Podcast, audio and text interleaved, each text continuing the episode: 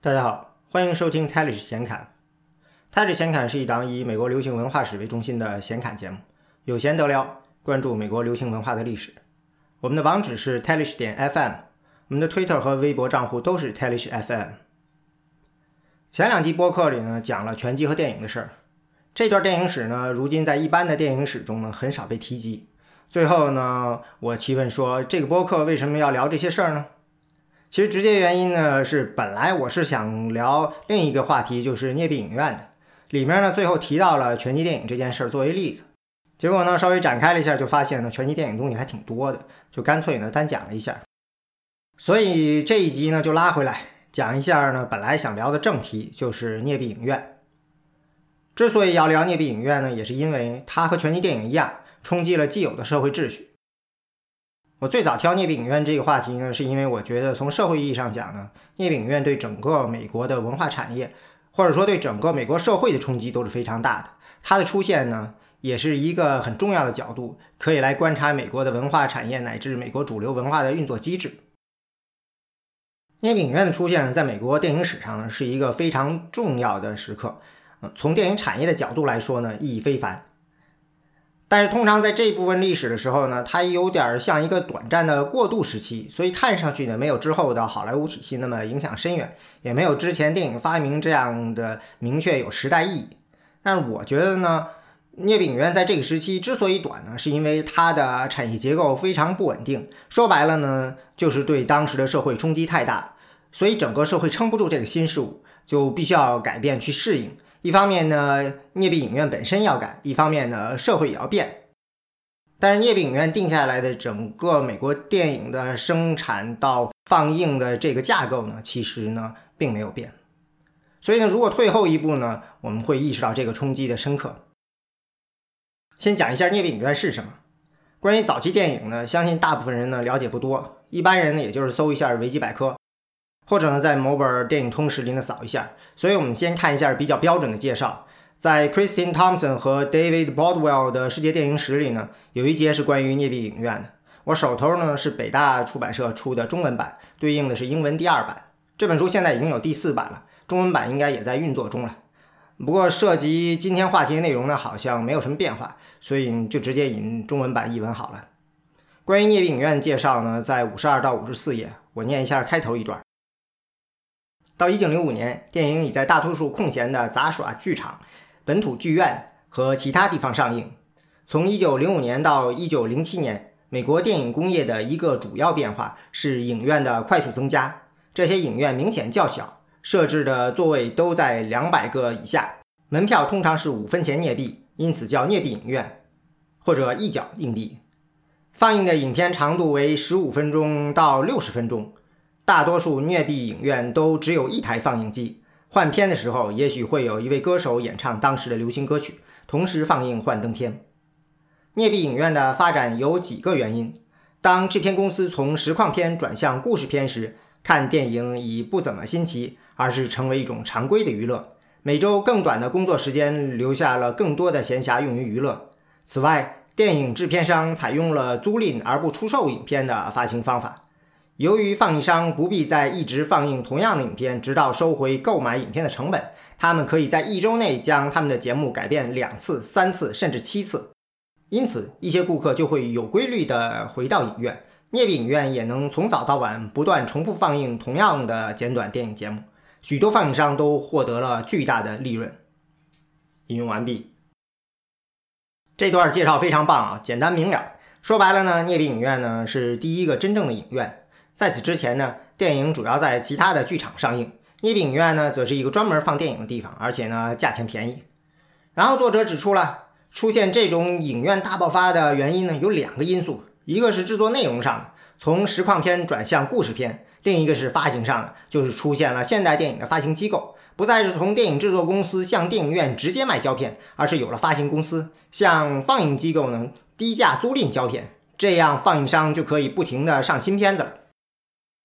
这两下子呢，作者就把这个镍饼院是什么、怎么运作、为什么会出现呢给讲清楚了。这要我自己来写呢，肯定写不了这么好的。这的确是电影研究大家的手笔。但是呢，接下来我要说，如果非要挑刺儿的话呢，就是他写的太好了。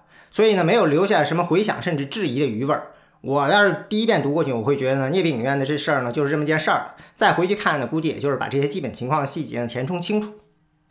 但是呢，如果仔细想呢，会觉得事情可能不那么简单。为什么呢？因为促进聂病影院兴盛的，作者提到了两个原因，一个是内容上的，一个是从数量和价格上的。这其实就是常见的质量和数量。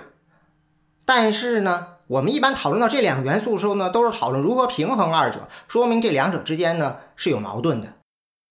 比如，如果你强调内容一定要精挑细选、耐心打磨，那一来呢就很难生产很多作品，二来你很难把成本降下去，将来收费也必然会高。如果你强调提供足够多的选择，不停的上新节目，那呢很难找到那么多优秀的创作者来保证每部片子的质量。所以呢，故事片兴起这个线强调的是内容，也就在暗示呢，有好的故事才会让观众买账；而发行这个因素则强调的是提供更多廉价的选择，也就暗示着呢，只要选择足够多，就算是很多内容呢制作粗糙，观众也不会介意。这两个因素呢，从本质上呢是有冲突的。说极端点。如果要是你相信内容才是最最重要的，那你就会致力于创作一部伟大的作品，一部让观众可以享受一辈子的作品。比如说卢卡斯的《星球大战》啊，托尔金的《指环王》啊，就属于这个范畴。对于内容创造者呢，他们应该是很自然的相信，做出一部留在无数人心底的作品，创造一个可以反复玩味的世界，胜于无数部看过就忘了垃圾作品。以创作者为中心的生产体系呢，就会更加强调内容的重要。啊，就比如有某个播客吧，完全不在乎听众的收听习惯，有闲得聊，无闲不聊，说的是流行文化，也不蹭当前的热点，还卖关子。这个呢，显然就是以创作者为中心的。但如果你相信满足观众的需要才是第一位的，那你就会想方设法的提供足够多的产品，风格多样，趣味迥异，以满足不同观众的消费需要，让他们不断的打开钱包。如果观众想要看新的，你就不会逼着他们去反复欣赏所谓的精品。就算观众趣味不高，制作者也会努力迎合。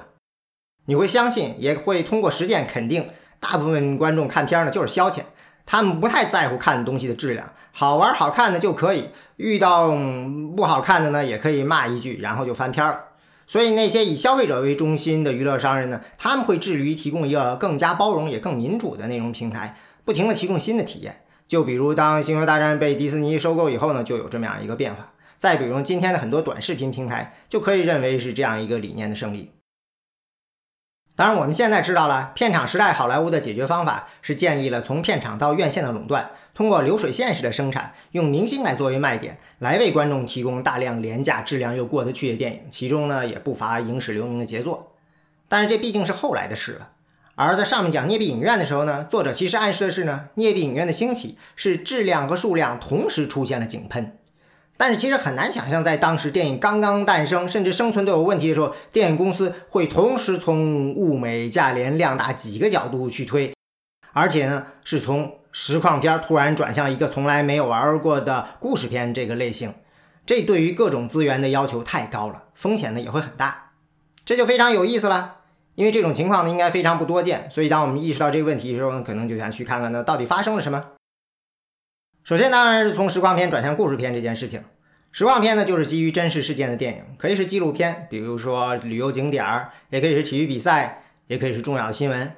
当时的电影拍摄呢，没法保证在现场拍到新闻，所以呢，就有很多试图复现新闻发生的场景的，比如1898年美西战争爆发，战争的现场呢，在电影上就基本只能通过排演来复现了。所以就叫实况片儿，就有点像现在的剧情式纪录片的意思。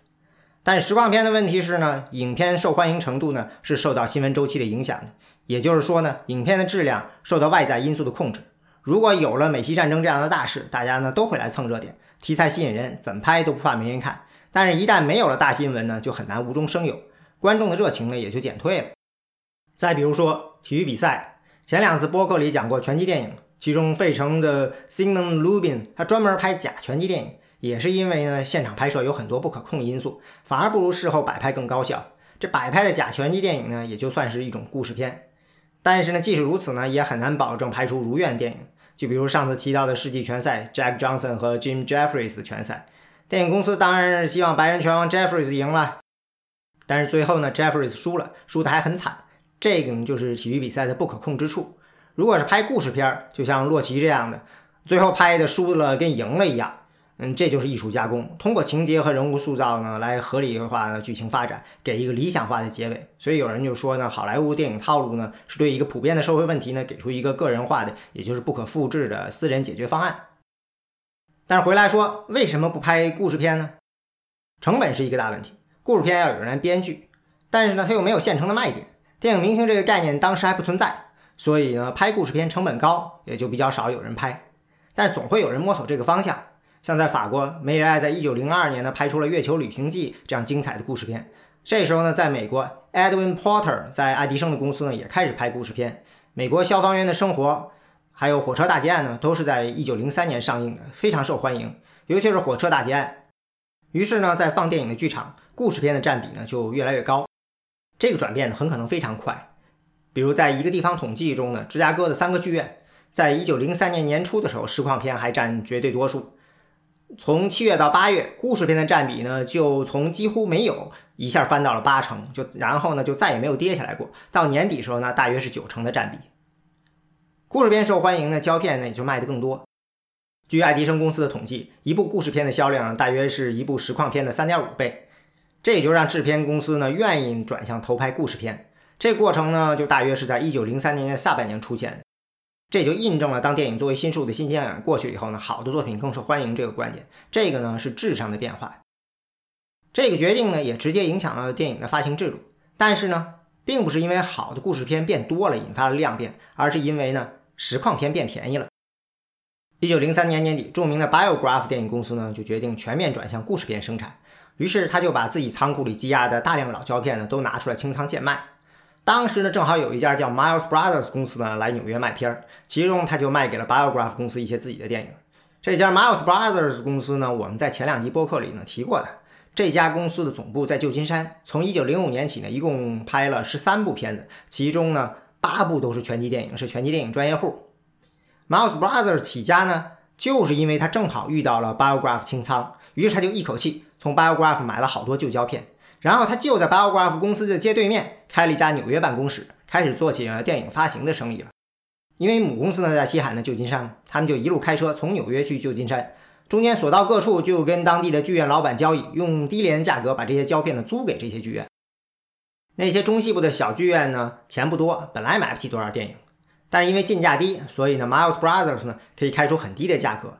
这样呢虽然是老实况片，至少呢他们出得起，很多剧院呢也愿意进。就这样呢，Miles Brothers 呢就建起了当时可能是唯一一个覆盖全美的以出租胶片为主的电影发行网络。后来他的拳击电影能一炮而红呢，也是得益于这个网络。有了强大的发行网络呢，Miles Brothers 呢就很少自主拍片，而是把力量放在发行上。因为发行做得好了，也吸引很多人加入，开始呢办电影院。比如说米高梅的老板 Louis B. Mayer，最开始的时候就是专门放 Miles Brothers 发行的电影。在鼎盛时期的 Miles Brothers 呢，他们在纽约拥有一栋六层的大楼，是世界上最大的电影仓库。除此之外呢，另外一家电影公司 Kinetograph 因为自己的独家片源少，也开始呢试验租胶片给剧院。这种做法的另一个革命的地方呢，就是这两家公司呢只租胶片，而把放映交给剧院。在此之前呢，租胶片的行为呢本来是很少的，而且就算是租呢，也不只是租胶片，还会一揽子租放映员、放映机。因为早年的放映机质量不高，胶片呢又容易着火，而且很多时候呢胶片和字幕是分开的，需要在放映前呢剪辑起来。就比如著名的火车大劫案吧，嗯，如果大家看过这部经典作品，就会记得在影片结尾的地方呢有一个劫匪向摄影机开枪的镜头，非常酷。但是这个镜头呢显然其实跟剧情是没有任何关系的，就是营造了一个气氛。在当时这个片子胶片卖出的时候呢。嗯，卖方就会有一个相关的指示，指导放映员如何剪辑。这个镜头呢就被特别指出，放在影片开头或者结尾呢都是可以的。所以呢，剧院的放映员呢其实还兼职做剪辑师，那当然就需要专门培训的放映员。但是呢，到了一九零三年底到一九零四年初的时候呢，嗯，大部分电影呢在生产时候呢就完全剪好了，电影放映机的质量呢也在提高，放映电影的技术难度呢大大降低了。很多剧院呢有了自己的放映员和放映机，所以呢只租胶片给剧院呢其实也完全没有问题了。因此呢这个低价出租胶片的商业模式呢也就行得通了。这个模式呢也就快速的被大家接受。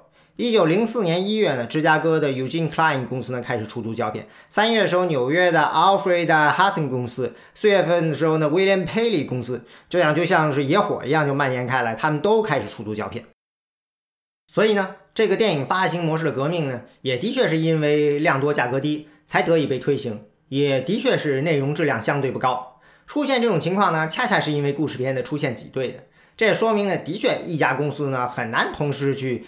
追求质量和数量。当时美国电影业的这种大发展呢，是不同的公司在不同方向狂飙突进的结果。有资本、有人才的公司呢，就追求质量，逼着其他公司呢在发行上想办法。如果几家大厂向故事片的转型不是那么的迅猛决绝的话呢，估计也不会逼着其他公司做出这样大胆的发行上的突破。也因为如此呢，美国电影产业的崛起呢特别迅猛。从1930年秋到1905年秋这短短两年，可以说是美国电影工业史上的第一个关键时期。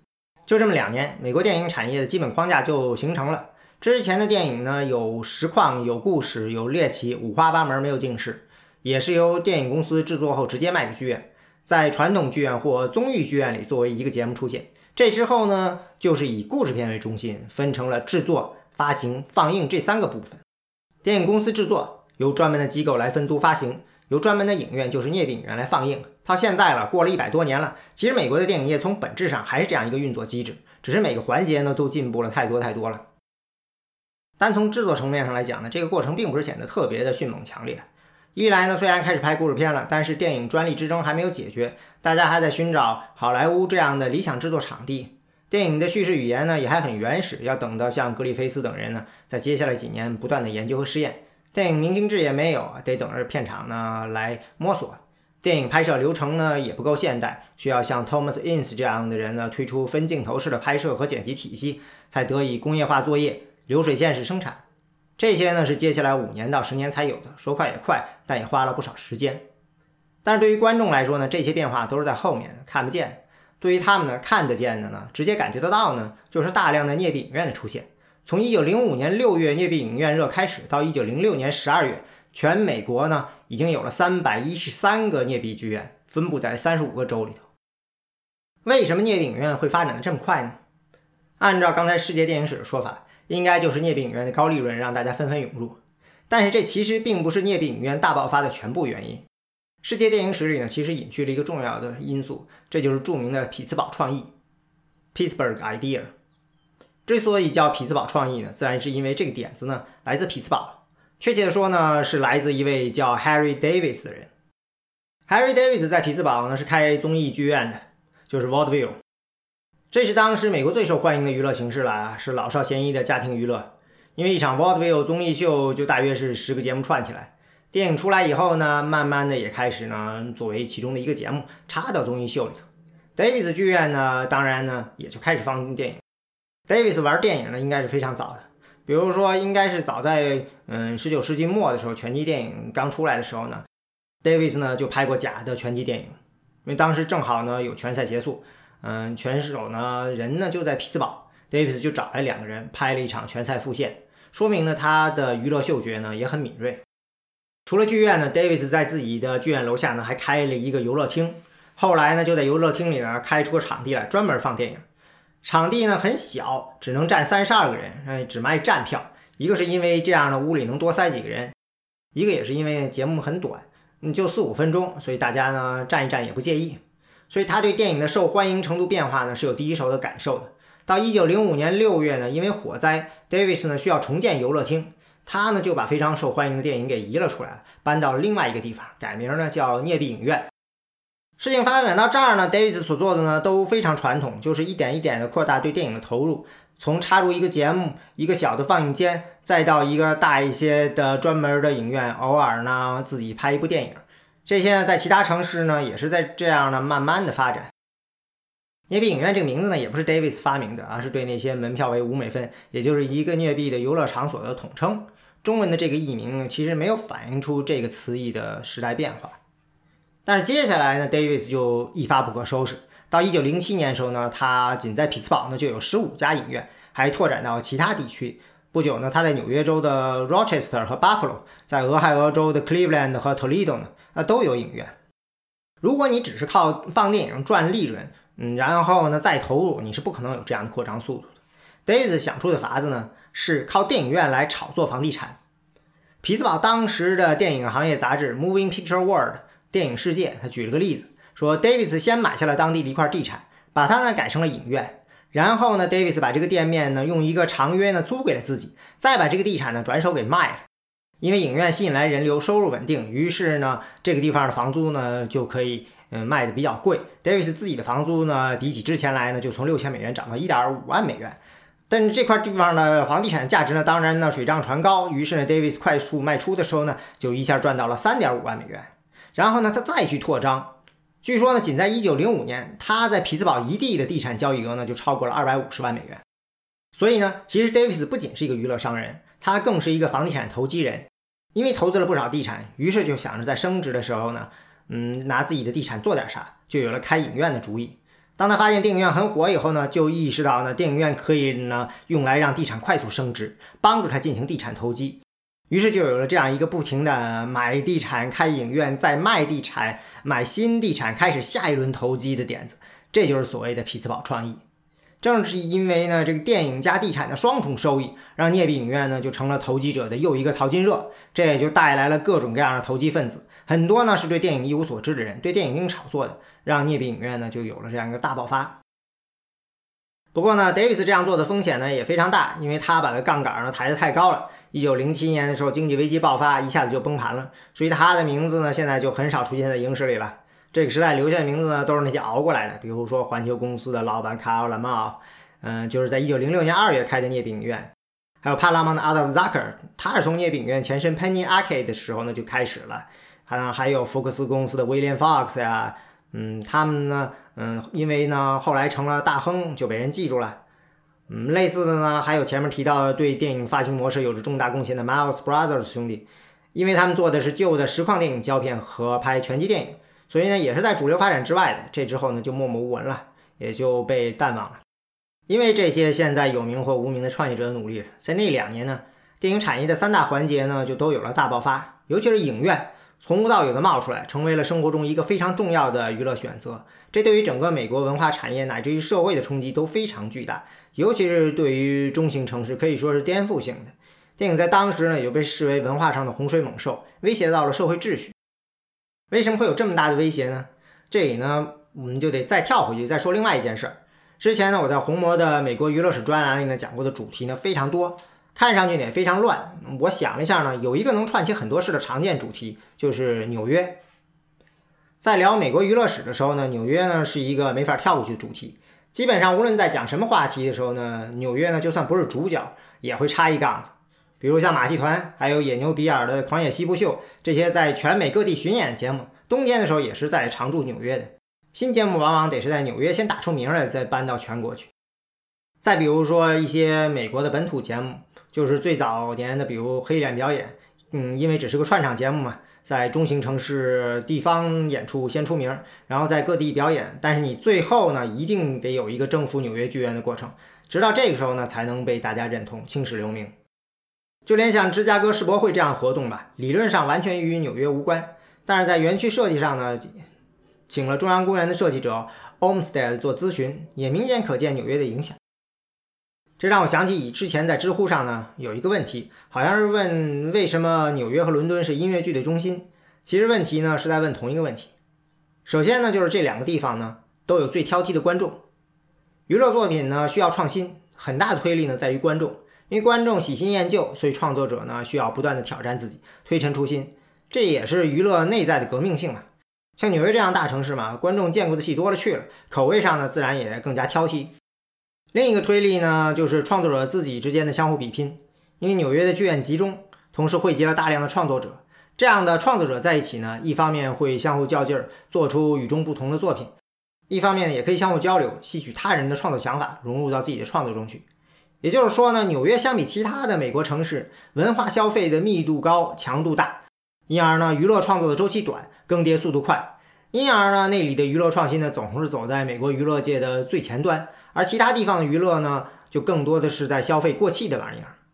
最典型的例子呢，就是《汤姆秀》，就是基于斯托夫人的《汤姆大叔的小屋》改编的话剧，从19世纪中开始出现，一些剧团呢常年在美国各地巡演这部戏，长达几十年，直到二十世纪初呢才退出历史舞台。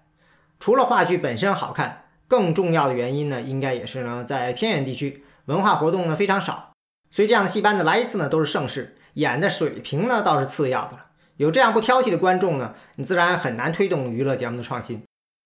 但是挑剔的观众也不是从天上掉下来的，那得是看过很多场戏以后才会变得挑剔的。百老汇的剧院呢，也不可能是一下子冒出来的，也当然是通过长期的发展的。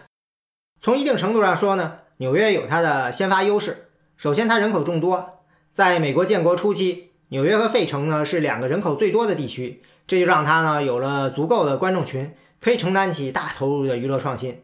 同时呢，纽约作为东海岸最大的港口，其实是大量的进入和离开美国的人的必经之路，更是欧洲和大西洋居民移民美国的第一站。所以这里的文化冲撞呢也特别多。如果是艺人呢，自然就不可避免在这里呢逗留、表演、交流。类似的呢，伦敦作为大英帝国的首都，他所属殖民地的人往返英国呢，自然也会先去伦敦。纽约、伦敦的本身呢也都是金融中心，这样这里呢从来呢都不缺投资人。再加上呢，纽约呢没有占统治地位的教会，本身呢对于娱乐的开放态度，也让各种娱乐呢容易找到生存的土壤。周围呢像波士顿呢是清教徒主导。反对演戏这样作伪的行为，早年演个戏都很困难。费城呢，则是新教贵格会，也是反对戏剧表演的。这样呢，纽约就早早的有了先发优势。所以这样一来呢，就形成了一个不断的自我加强的过程。因为纽约对于公共娱乐的开放，让它有了好的剧院。美国当时自己的娱乐水平有限，大量的海外戏班子，主要是英国的，都会来美国走穴淘金，也都会选择纽约为第一站，在这里打响，再去各地。同时，各地的娱乐新花样为了打出名声，也会选择呢去纽约挣名声。纽约呢不仅有好剧院、好观众、好演员，同时呢它也有着庞大的出版业，这包括极其发达的报业对演出进行评论和宣传，也包括非常发达的出版社出版相关的作品。这就让纽约呢形成了一个完整的文化产业体系，有着其他地方无法比拟的文化密度。像纽约在19世纪上半叶吧，就在 Union Square 附近，就是当时的剧院区那边呢。相关的演员和管理员全都住在附近的出租屋里头，数以百计、千计的。但是不止于此，纽约为了保持自己在文化产业上的领先地位呢，还在不断的推进娱乐产业的前进，保持自己的领先优势，让外地人呢更多的是呢跟随。很大程度上呢，这就是不断的推进娱乐产业的专业化。嗯，包括顶尖的剧院、专业的从业人员、高水平的表演、更高水平的技术支持。当然，这些呢都伴随着越来越大的投入，最后呈现出来呢是观众呢看得见、感受得到的现场体验的提升，并不是说纽约呢就一定包揽了美国最好的娱乐，但是那些最炫技的、最花钱的、最奇观的，也是最拉风的节目呢，肯定呢得从纽约打响。这个专业化的过程呢，也就提升了进入这个行业的门槛。比如音乐剧呢，就在不断推高投资，到十九世纪末的时候呢，其实仅靠纽约一地呢，绝大部分收入都是没法收回成本的了。这因为投资人在投资一部新戏的时候呢，已经把在全美巡演的收益呢考虑进去了。这个呢，就是以百老汇为中心的大型的全国剧院。美国当然不是只有纽约有剧院了，全国各地都有，每个镇子稍微大一点都有自己的剧院。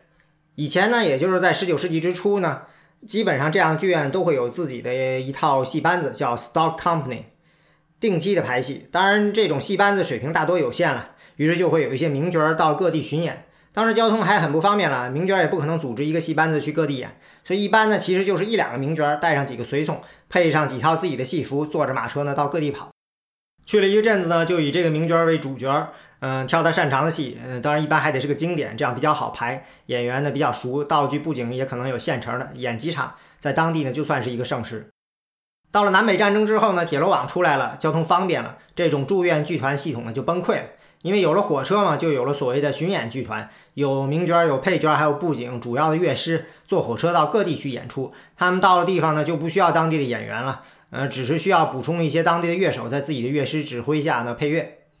在一八八一到八二演出季呢，有一百三十八个这样的剧团；到一八九四到九五季呢，就有二百三十四个。那时候成功的音乐剧呢，就形成了这样一个商业模式，就是先在纽约先打响，再去全美各地巡演。最后回到百老汇呢，做一次汇报演出，完成这次投资。不仅是音乐剧，像第一档综艺秀也是这样一个通过全国院线在各地巡演的机制。所以到十九世纪末的时候呢，美国就形成了这样一个以纽约为中心，带动全国的文化产业。这时候呢，美国呢就开始有一个主导性的全国文化，就是纽约文化。不一定是在纽约创作的真正的洋基佬文化，但是至少是经过纽约、经过百老汇选择和过滤的。不管是输入与输出呢，都得走这个口。除此之外呢，就是全国各地地方文化，但是呢，这显不出来，因为缺少全国性的渠道来释放，所以主要是在地方自产自销。想销往全国呢，就还得去纽约，在那里呢被过滤筛选一道，盖了章，商业成功以后呢，才能销往全国。以后这些成名艺人呢，一般也就会常驻纽约，成为纽约文化的一部分。镍币影院的出现呢，就威胁到这一模式了。这里涉及到呢，就是一个控制权的问题。地方剧院的水平有限，没法和百老汇抗衡，只能接受百老汇的输入，但是他们依然希望呢，对内容呢有控制权。因为在各地的中小城市里呢，剧院当然并不是什么人都能开的，一般都得是当地的社会精英，先得很有钱才能开剧院。而且剧院呢，作为当地很可能是最高档的文化消费场所，也得是所谓的名流办才好。地方精英证明自己精英的一个法子呢，嗯，就是通过举办最引人注目的文化活动，肯定要好看，大家才来看，也得成本高，否则呢，不能独此一家。所以在各个城市呢，去剧院看戏是一件很重要的事儿。都得是穿的正式折体，作为一个社交活动来看待。看一场戏呢，就是一晚上的事儿。这么严肃认真的，不仅是因为戏好看，也是本地的社会精英在传达一个信息，就是剧院里的这些戏是好的，是艺术。在看戏的时候呢，也通过各种规矩来明里暗里的提醒大家一些行为规范，来肯定当下的社会秩序。看上去剧院里的所有人都在一起看戏，但是镇子上的有钱人、名流呢会坐在包厢里，那些穷人呢则坐在那最糟糕的位置。剧院呢也不只是剧院，平时呢也会承办一些社区里的重要活动，就成为一个社区活动中心、重要事务的发起点。所以通过剧院，地方的精英呢可以控制本地人的文化消费，去压制那些他们认为是异端、是糟粕的文化，强调他们认为正确的表达方式。同时通过提供场地，也掌控了地方的各种重要的社会活动。这就需要当地剧院呢能够嗯不断的提供最好的戏，也是别人无法竞争的文化产品。像百老汇出品的音乐剧这样的作品呢，就很合适，因为它呢足够通俗，不像歌剧这样的还要懂外语，又是呢高成本大制作，看上去呢就很有档次。但同时呢，他们也要对什么样戏能在自己剧院里上演的有要求。加入一个院线呢，就是这样一个平衡。加入院线了，一支院线可以保证一年四十个星期的戏，就让他们呢总有好戏在排演，能获得百老汇的新戏，很多还是独家的。同时呢，他们也能事先把有问题的戏呢排除在外，这也是一种双向选择。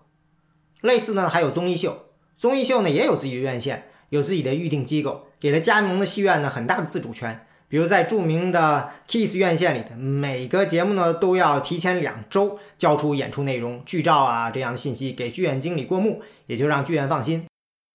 但是影院就不一样了，影院里放的电影呢有自己的发行渠道，你不知道他们是在哪儿拍的，也不一定是在纽约剧院里上过的，没人知道是啥，一般是通过芝加哥的某个机构租来的，因为那时候芝加哥离匹兹堡近。很快就成了镍币影院的中心，那里呢大概有十多个胶片出租交易所，占据了美国八成的电影租赁交易。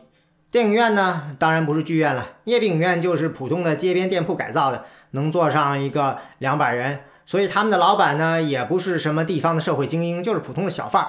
很多人在此之前呢，做的都是与文化和娱乐八竿子打不着的生意，开杂货铺的、皮货的、酒吧，甚至还有很多人呢是犹太人。那去看电影的是什么人呢？咱们还是看世界电影史里的介绍。下面是引用：一九零五年之前的日子里，电影主要是在杂耍剧场放映，或者由巡回演讲者和放映商放映。入场费常常是二十五美分或更多。对于大多数蓝领工人来说，这太贵了。然而，镍币影院把电影带给了大批量的观众，他们中很多都是移民。镍币影院都集中在商业区或者城市里的工人阶级社区。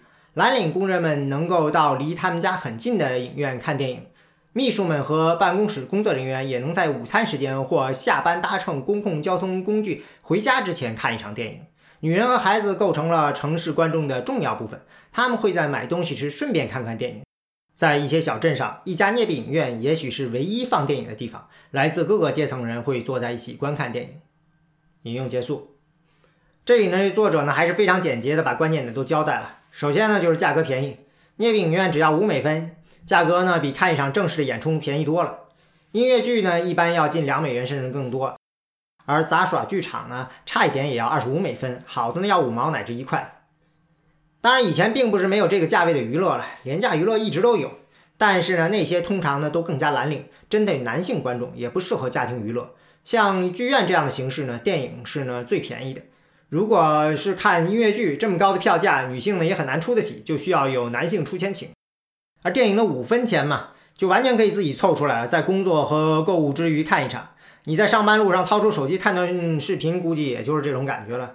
所以呢，电影院是一个非常亲民，尤其是面向蓝领工薪层、中产消费者的娱乐形式。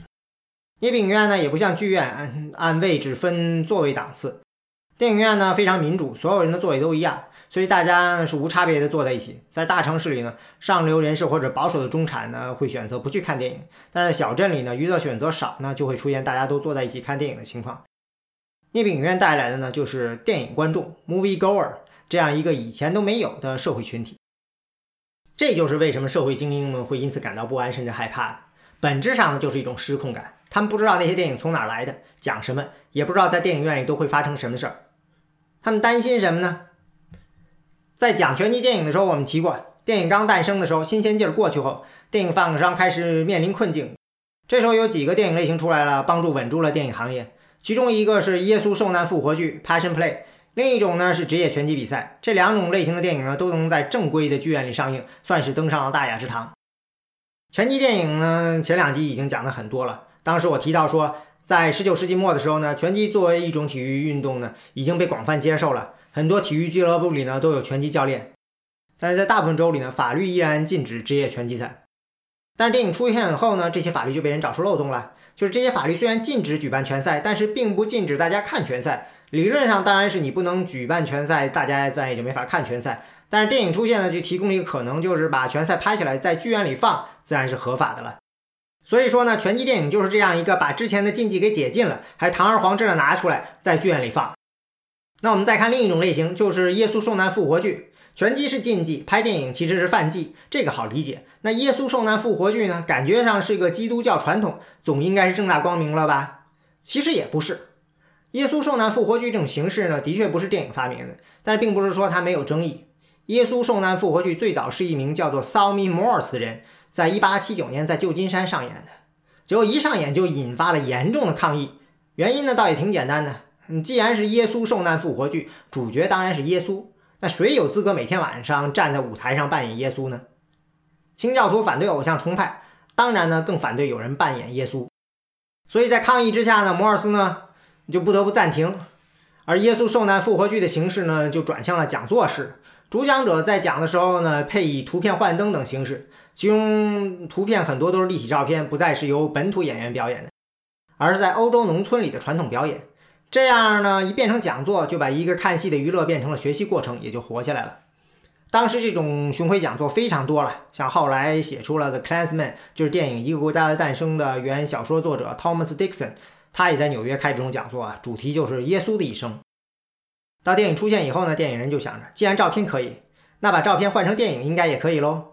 于是就有人呢远赴欧洲，在捷克的一个小村子 Horitz 拍下了当地传统的耶稣受难复活剧场面。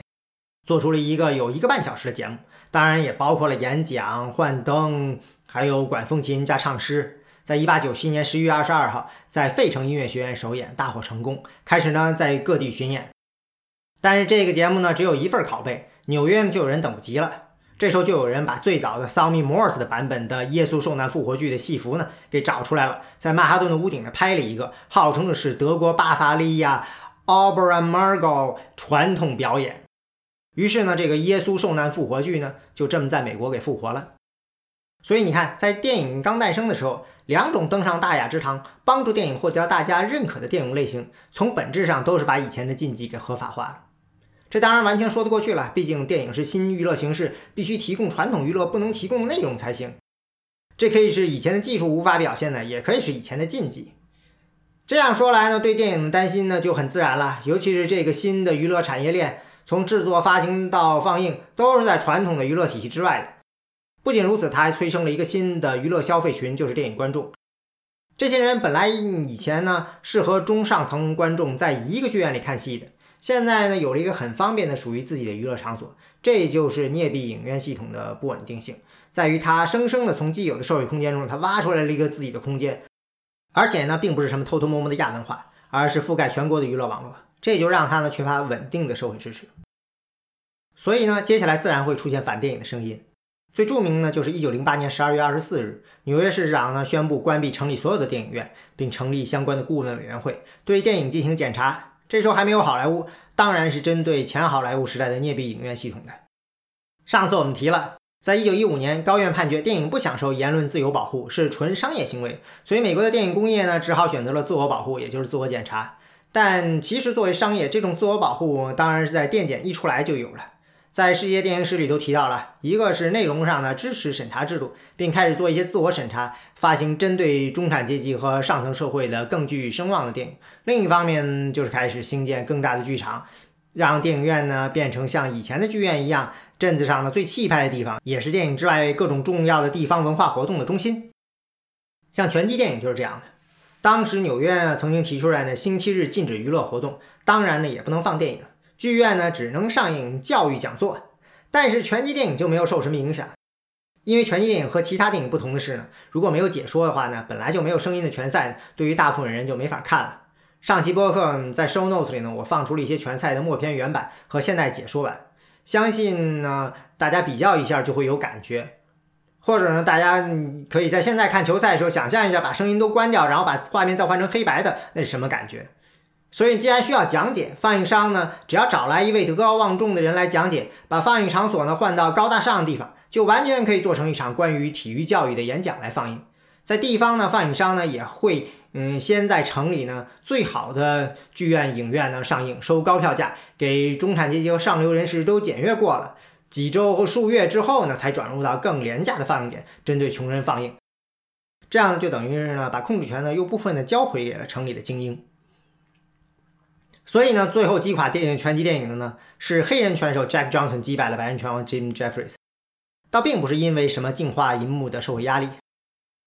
到这个时候呢，镍币影院呢也就完成了历史使命，迅速的向宫殿般的现代大型连锁电影院进发了。到这里就可以总结一下了，镍币影院崛起的后面呢，是对美国全国文化体系的一个挑战。在此之前呢，美国全国文化呢分成了无数的地方文化和一个以纽约为中心放射四方的全国文化。但是电影的出来呢，打破了纽约对全国文化的垄断。电影制作公司、放映商和聂影院在一两年之内呢，就形成了一个平行于原来的纽约全国文化传播网络的新文化生产消费体系，冲击了地方文化。这自然呢带来了极大的不安。在社会压力之下呢，这个电影文化生产消费体系呢就迅速整合。最终呢，美国的全国文化在一九一零年代从纽约单核变成了纽约好莱坞轴心的双核体系。这个体系呢一直持续了几十年。后来的广播和唱片出现都没有改变这个框架，最多是把芝加哥呢给勉强的放进来了吧。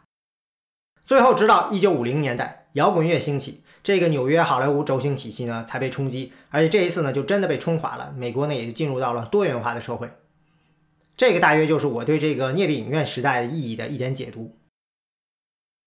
上次播客聊拳击电影，最后呢留下两个问题，就是关于拳击电影，一般的电影史上都是没有的。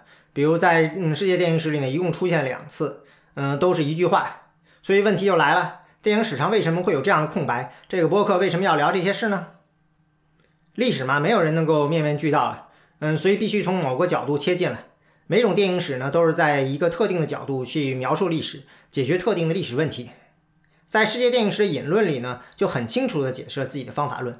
他把基本的电影史呢分成了五种，就是传记史。工业或经济史、美学史、技术史、社会文化政治史。作者说：“引号，如果我们必须把我们这本书塞进那些鸽子笼的某一个或某几个，我们就会说他的方法主要是美学的和工业的。”引用完毕。传记史应该是我们最常见到的娱乐史。这个传记呢，可以是明星、导演、制片人等等。要说呢，一些关于具体某部电影的传记呢，也应该算进去，因为这些传记关注的呢都是个体。传记史流行呢，当然是因为他们代入感强，商业价值高，容易卖钱。但是呢，他们流行的后面呢，也会有另外一层设定，就是伟人史观，就是认为呢，推动历史决定性力量呢是这些重要的人和他们的作品，他们反过来呢肯定了个人价值，所以呢需要对他们进行单独的研究。当然，人呢永远不是孤立的，尤其是电影本身不可能是一个人完成的。好莱坞是一个工业生产基地，所以说呢，工业史出现也很自然。美学史呢，聚焦于电影艺术，就是形式、风格、类型。呃，注意这个说法，电影艺术，也就是说呢，电影是艺术。现在我们会觉得电影是艺术这个说法很自然，但是上次我们播客已经提过了，一九一五年高院的判决说了，电影是商业，就是商业，所以它不享受第一修正案的保护。这个决定呢，一直到一九五二年。高院的 Joseph Bernstein Inc. 诉 Wilson 判决的时候呢，才被推翻。当时引发争议的是意大利新现实主义导演罗伯托·罗西里尼的影片《奇迹》。所以，电影是艺术这个概念呢，是一个很新的概念。任何新的艺术形式，不管是电影啊、摄影啊，到今天的电子游戏，他们都不可能是一出现的时候就被人认为是艺术的。这是需要争取的。这个争取的过程呢，不仅要靠创作者，也要靠文艺批评家，也就是影评人、电影史家。也就是说，电影美学史这个方向呢，不仅是在写历史，他还反过来呢，在为自己争取文化地位。电影史家、影评人如果证明了电影是和其他艺术一样平起平坐的艺术，那他们在文化界中的地位当然也就上升了。所以呢，电影美学史这个研究方向呢，尤其是在早期呢，是有极强的功能性的。它要解决的是电影美学，它怎么就是门艺术了？它也是能够证明影评人电影研究本身呢是有意义的，很大程度上呢，电影工业呢也会支持他们的这种追求，因为电影一旦成为艺术，对电影本身也是一种保护，所以通过对电影美学追求，影评人和电影工业就能形成一种共生关系。所以从这个角度去构建电影史的时候，你当然要去选那些对当代电影美学有着重要的影响的那些电影流派和作品。这就意味着呢，很多现在我们认为是经典的电影，在当年上映的时候呢，很可能没什么影响。他们的影响呢，是要在多年以后才能通过其他人的作品和评论才被重新发掘出来。同时呢，当然也有很多在当年影响力巨大的电影，因为对于当代电影美学的形成没什么贡献，就被选择性忽略了。拳击电影呢，就是这样的电影了，因为你很难用刚才说的几种历史角度去分析。传记，拳击电影里的伟人主要是拳手。也没有什么著名的电影人参与并因此成名，如果有的话，也就是爱迪生，但是他的参与度有限。工业，权益电影非常赚钱，电影公司很爱拍，但是权益电影从制作到发行都游离在其他电影之外。有大拳赛的时候，都是电影公司专门成立相关的公司拍片，单独发行。随着拳击电影被禁，也就被好莱坞抛弃，并不属于好莱坞的电影工业。美学，拳击电影不能说没有美学了，但是没法用主流的电影美学去分析。像雷芬斯塔尔的《奥林匹亚》这样的作品呢，还要等几十年才出现。拳击电影的美学相比起来呢，单调乏味，对后世的影响很小。好莱坞经典叙事，拳击电影就是固定长拍镜头。作者电影，拳击电影的摄影基本上都是合同工，专门给第三方拍片的那种人，没什么作者。现在电影理论喜欢讲凝视，但是拳击电影呢，就是一帮男性观众看着两个男人打架，这与物化异性没什么关系，跟同性恋也没什么关系。拳击电影呢，也就是在奇观性上呢，能够落入电影美学的框架。技术上呢，其实拳击电影是有贡献的，比如推动了更长的胶片、更好的镜头、更高效的现场布光等等。但是到二十世纪之后呢，技术上的贡献就没什么了。所以拳击电影和当时的主流电影发展，就是故事片呢，是一个平行体系。所以它从各方面都不能融入到美国电影的主流发展中去。后来呢，也的确断了流。拳击电影在这本美国电影史里没有出现，也就可以理解了。相比起来呢，耶稣受难复活剧就至少在美学上呢更接近正统电影美学的发展，所以呢介绍就长一点，甚至还附上了一张剧照。这都是因为呢拳击电影在当年虽然重要，但是主要体现在社会文化政治层面上，所以传统的电影史涉及到拳击电影时候，主要是在电影审查这个主题上，也只有在这个主题上呢，它才能跟主流电影史呢对接上一下。就算是镍币影院嘛，今天播客也提到了很多美国电影史里没有提到的地方。这些没提到的地方呢，固然是因为篇幅问题，但我觉得也是因为呢，这些地方呢，并不是在美学和工业这个大方向上。但是从社会影响的角度呢，这些细节就更有意义了，因为它说明了电影工业的出现呢，冲击力为什么这么大。所以这个播客里呢，大家听了几期呢，或许能感到呢，我们来自社会文化政治的角度呢更多。这个应该是我个人的兴趣所致，就是我不仅关心一部重要作品、一名重要艺人对电影艺术发展的影响。在电影史上的地位，我也关心的一个时代为什么会出现某种电影类型，它兴起背后的动因是什么？一部作品在当年为什么会大红大紫？所以我会关注很多在今天看来已经被大家忘却的东西。一来是因为呢，这些现在被人忘却的作品，在当时产生了巨大的社会影响。虽然他们本身呢对电影美学和工业没有直接推动，但却从另外一个角度影响了社会对电影的看法，从不同方面呢推动了社会的发展，甚至在未来会间接的影响电影。二来呢，也是因为呢，每个时代最有影响力的电影，也很有可能是这些会被人迅速忘却的作品。这些不同时代的作品虽然内容不同、意义不同、影响力不同，但我认为呢，分析它们社会意义的各种元素呢，是有相似之处的。在我看来呢，每种观察历史的角度就像是对历史的一种建模。当你用一个模型去描述的时候呢，就不可避免地默认了会出场的主要人物需要描述的相互关系。最终的不同的模型呢，会适用于描述不同的现象，给出自己的解释。每本历史书呢，每个历史故事呢，作者呢都有自己的框架模型。嗯，只是有人，比如像美国电影史吧，嗯，他们会把方法论明确的写出来。而像我自己这样的业余爱好者呢，很多时候呢，其实呢，还只是有一个模糊的感觉。最后需要说的，当然就是我并不认为哪种模型就是最好的。不同的问题呢，当然应该用不同的模型。统计学里呢，有一句经典，George Box 说的：“模型都是错的，但有些是有用的。”也希望我的这点观察娱乐史的角度呢，对大家有用。感谢收听泰律闲侃，我们的网址是泰律点 FM，同时也欢迎收听 IPN 旗下其他的精彩播客节目。我们下次再见。